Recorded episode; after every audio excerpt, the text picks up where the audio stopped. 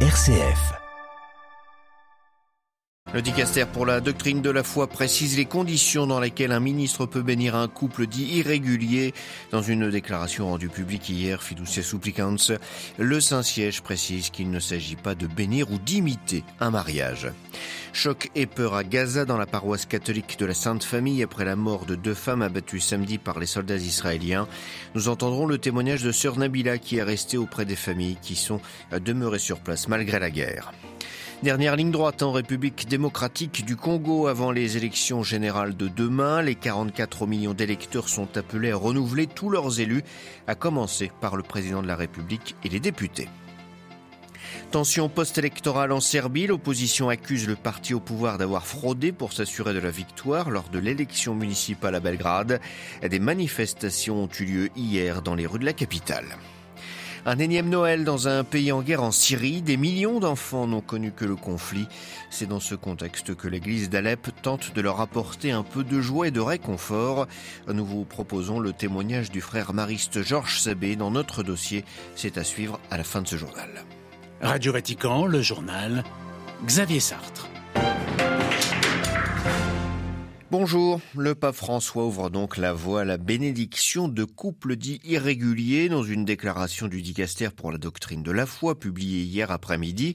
Il est précisé que des couples du même sexe, de même sexe, euh, pourront demander à être bénis par un ministre ordonné sans toutefois que cette bénédiction ne valide officiellement leur statut car, dit le texte, la doctrine sur le mariage reste inchangée. Les détails, Jean-Charles Puzolu. C'est un document important que vient de rendre public le dicaster pour la doctrine de la foi. Un texte approuvé par le pape qui, selon le préfet du dicaster, le cardinal Fernandez, permet de mieux comprendre la signification pastorale des bénédictions.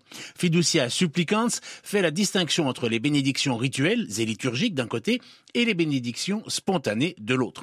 C'est dans cette deuxième catégorie qu'entre dorénavant la possibilité d'accueillir des couples irréguliers qui demandent une bénédiction. Celle-ci, cependant, devra observer quelques règles afin d'éviter qu'elle ne véhicule aucune forme de conception erronée du mariage, car sur ce point, la doctrine sur le mariage ne change pas et toute union hors mariage reste illicite. Ainsi, pour éviter toute confusion, un couple irrégulier ou homosexuel ne pourra recevoir de bénédiction en même temps que les rites d'union civile, ni dans un contexte qui pourrait ressembler de près ou de loin à la célébration d'une quelconque forme d'union. En revanche, ce type de bénédiction peut trouver sa place dans d'autres contextes, comme la visite d'un sanctuaire, la rencontre avec un prêtre ou une prière en groupe ou à l'occasion d'un pèlerinage. Ce que vise l'Église catholique aujourd'hui, c'est l'accueil de ceux dont la relation est obscurcie par le péché et qui tendent une main vers Dieu. Jean-Charles Puzolu. Pour plus de précisions, bien évidemment, rendez-vous sur notre site internet www.vaticannews.va. La paroisse de la Sainte Famille à Gaza, toujours sous le choc après la mort de deux fidèles abattus par des tireurs israéliens samedi et toujours sous la menace des armes des troupes israéliennes. À cela s'ajoutent des conditions de vie à la limite du supportable. Une situation particulièrement difficile donc alors que la petite communauté catholique palestinienne s'apprête à fêter Noël, comme en témoigne sœur Nabila Saler, religieuse de la congrégation du Rosaire de Jérusalem. Nous qui vivons ici, nous vivons avec des sanctions. Il manque de l'eau. On ne peut pas boire, mais nous rendons grâce à Dieu d'être encore vivants et nous espérons que cette maudite guerre prendra fin le plus tôt possible. Noël sera très spécial, même si la naissance de Jésus est un événement heureux, c'est toujours une joie dans notre cœur. Mais on aimerait que cette guerre finisse vite pour que les enfants pensent un peu à Noël. Ces temps-ci, les enfants ont tous peur, car il y a des bombardements tout autour de nous. Nous demandons à tous les chefs d'État qu'ils voient la destruction, la mort d'enfants et d'innocents. Les puissants de ce monde ne parlent pas de justice, c'est ce qui fait le plus mal, plus que la guerre. Des propos recueillis par Federico Piana de la rédaction italienne. Et rien ne dit que les puissants de la terre évoqués par Sœur Nabila entendent ces prières. L'espoir est toutefois permis à l'ONU avec le vote attendu dans la matinée à New York du Conseil de sécurité sur un dernier projet de résolution présenté par les Émirats arabes unis. Le texte devait être mis au vote hier, mais les négociations se sont prolongées. Le projet réclame un cessez-le-feu immédiat dans la bande de Gaza. La mer Rouge, nouveau front indirect de la guerre entre le Hamas et Israël, en tout cas depuis que les rebelles yéménites roussis ont décidé de frapper les intérêts économiques israéliens. Ils ont encore revendiqué deux attaques hier contre des navires marchands. En réaction à ces tirs de missiles, les États-Unis ont annoncé hier la formation d'une coalition internationale composée d'une dizaine de pays pour protéger le commerce en mer Rouge, un commerce mis à mal comme le prouvent entre autres les décisions de la compagnie pétrolière britannique BP et du transporteur taïwanais Evergreen de suspendre tous les transits via cette voie maritime. Dernières heures de campagne en République démocratique du Congo. C'est demain que 44 millions d'électeurs éliront leur président de la République, leurs députés nationaux, régionaux et leurs conseillers municipaux. Un scrutin général maintenu pour demain 20 décembre en dépit des difficultés logistiques immenses. C'est en tout cas ce qu'assure la CENI, la Commission électorale nationale indépendante. À Kinshasa, Pascal Moulégois. Les grandes artères de la capitale Kinshasa avaient des allures d'albums photos avec des affiches de campagne partout. Les candidats étaient sur le terrain pour cette dernière ligne droite. Le président Félix Tshisekedi a tenu son dernier rassemblement dans la commune de Njili, place Sainte-Thérèse. Moïse Katumbi, son principal rival, était sur cette heure du Haut-Katanga avec un dernier meeting à Kipushi, ville frontalière avec la Zambie. Durant l'événement, il a demandé aux électeurs de surveiller de près les votes et les dépouillements, même s'il faut dormir sur place. Le même message a été véhiculé par Martin Fayoulou, l'autre grand rival. Lui était dans la province d'Issankuru, au centre du pays, quand le prix Nobel de la paix Denis Mukwege était à Kinshasa, s'exprimant sur une radio locale. La campagne de Denis Mukwege fit beaucoup plus discrète faute de moyens. Cette période a été émaillée de tensions avec les meetings de l'opposition, soit interdits, délocalisés ou dispersés. L'ONG Human Rights Watch crée un climat similaire pour la période post-électorale, l'opposition accusant les pouvoirs depuis le début du processus de préparer une fraude massive. Pascal Moulegua, Kinshasa, RFI pour Radio Vatican. C'est aujourd'hui que le Conseil de sécurité doit lancer le retrait anticipé et progressif des casques bleus de RDC, comme réclamé par le gouvernement congolais. Demain s'achève le mandat annuel de la MONUSCO, la mission de maintien de la paix qui est jugée par les autorités congolaises comme inefficace pour protéger les populations civiles dans l'est du pays. Le Conseil de sécurité, malgré ce désaveu et cet échec sécuritaire, devrait souligner toutefois son inquiétude concernant l'escalade de la violence et les tensions entre le Rwanda et la RDC dans un texte qui doit être adopté dans la journée. La Finlande renforce sa coopération militaire avec les États-Unis, conséquence de l'invasion russe de l'Ukraine et de la décision très récente de la Russie de créer un district militaire près de la frontière finlandaise. L'accord entre Helsinki et Washington améliore sensiblement la capacité à agir ensemble dans toutes les situations, a annoncé le ministre finlandais de la Défense. Contentieux électoral en Serbie après les scrutins national et local de dimanche. L'opposition, regroupée au sein de la coalition contre la violence, refuse les résultats des élections municipales à Belgrade. Selon les opposants au président Vucic et à son parti, le SNS, le vote a été entaché de fraude et le débat est maintenant dans la rue. À Belgrade, Laurent Rouy. Bravant le froid, plusieurs milliers de Serbes en colère ont protesté devant la commission électorale contre les résultats préliminaires des élections municipales à Belgrade. Les protestataires dénoncent une fraude massive et la victoire annoncée du SNS, le parti de l'homme fort de Serbie, le président Aleksandar Vucic.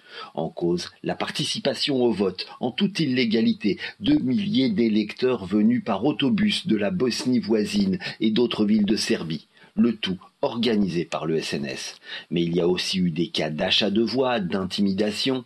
Tous ces incidents ont été constatés par des observateurs internationaux. Le président Aleksandar Vucic, lui, nie toute manipulation.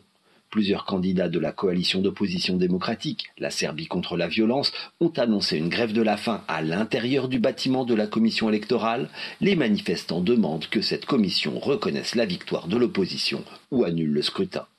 Belgrade, Laurent Rouy, Radio Vatican.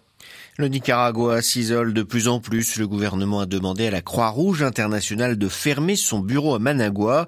C'est donc la fin de la mission humanitaire du CICR, dont le chef de mission avait été expulsé déjà en mars 2022.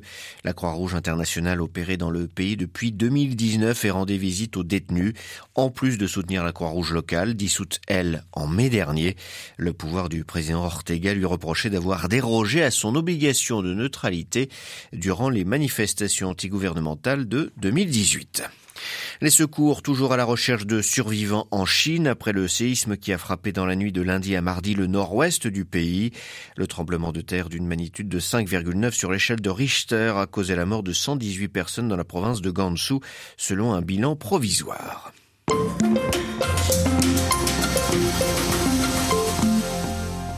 Depuis 2011 et le début de la guerre en Syrie, plus de 6 millions d'enfants sont nés n'ayant connu donc que la violence et la guerre. Aujourd'hui encore, entre 2 et 3 millions d'entre eux ne sont pas scolarisés et plus de 8 millions d'enfants ont besoin d'aide humanitaire. Selon l'UNICEF, les enfants de Syrie sont parmi les plus vulnérables au monde. À la guerre qui a tué environ 500 000 personnes est venu s'ajouter le tremblement de terre du 6 février 2023 à Alep et ses 6 000 victimes. C'est dans ce contexte qu'exténuées, les familles chrétiennes en Syrie s'apprêtent à célébrer Noël. Le 22 décembre, les frères Maris feront une distribution spéciale à 1100 familles, un poulet, un kilo d'orange, un kilo de pommes et 30 œufs. Pour les familles qui recevront ces vivres, c'est la garantie d'un repas complet autour de Noël. À Alep, le frère mariste Georges Sabé va célébrer le 25 décembre avec les scouts et leurs parents et s'efforcer d'apporter un peu de joie aux enfants au milieu des nombreuses difficultés du quotidien. Malheureusement, les enfants euh, sont tous les, euh, les enfants de la guerre. Si je parle des enfants, je dois parler d'enfants qui, en plus de la guerre, euh, subissent encore les conséquences des sanctions économiques et qui aussi ont euh, subi, il y a presque un an, un tremblement de terre. Il y a une peur enracinée dans le cœur de nos enfants. Quel traumatisme cela laisse euh, sur les enfants, sur leur santé psychologique? Je dois parler avant tout de la violence. Nous avons besoin d'une éducation très forte dans laquelle nous apportons aux enfants euh, deux thèmes importants, le respect de l'autre, le respect de l'autre qui est différent de moi, et d'autre part, lui apporter un signe d'espérance. Quand je parle du premier point, euh, il faut apprendre à nos enfants à résoudre les conflits d'une façon non violente. Ça, c'est un thème très important. Ça, c'est la guerre. Ça, c'est un traumatisme qui est au plus profond de chaque enfant. L'autre thème, c'est la question de la stabilité et de l'enracinement. Nos enfants vivent un déplacement. Beaucoup d'entre eux savent que peut-être leur avenir n'est pas dans le pays. Donc, il y a ce sentiment d'un horizon fermé, un horizon où l'espérance n'existe pas, un horizon dans lequel l'enfant ne sait pas qu'est-ce qu'il va devenir. Et c'est très grave parce que ça déstabilise la progression de la personnalité de l'enfant, de ses études, de sa vision d'avenir. Comment est-ce que vous envisagez de célébrer Noël avec les enfants autour de vous à Alep? Je vais vous donner un exemple très concret avec nos petits scouts. Célébrer la nuit de Noël, le réveillon de Noël, dans un, un espace de joie, de fête, un esprit de famille et au moins qu'on puisse prier ensemble, communier ensemble et d'autre part célébrer un peu dans la joie, mais un espace très simple, un espace qui permette aux enfants et à leurs parents de passer deux ou trois heures de joie. Vous nous avez décrit une situation qui reste extrêmement délicate, compliquée, difficile. Comment, dans ce contexte, euh, vous trouvez les mots pour apporter un peu de joie aux enfants? Qu'est-ce que vous leur dites? Je dois reconnaître que parfois je n'ai pas les mots. Mais je dois aussi reconnaître que parfois, à partir de ma prière, je peux dire un mot d'espérance en les écoutant, en les invitant à sortir pour rencontrer l'autre, à sentir qu'il y a d'autres misères qui sont terribles et qui sont beaucoup plus dures pour des personnes âgées, pour des familles, même pour d'autres enfants. Aller à la rencontre du plus pauvre, aller à la rencontre de celui qui a faim, de celui qui est seul et vivre avec lui un temps de fête. Interrogé par Jean-Charles Puzolu, le frère Georges Sabé était ce matin l'invité de Radio Vatican.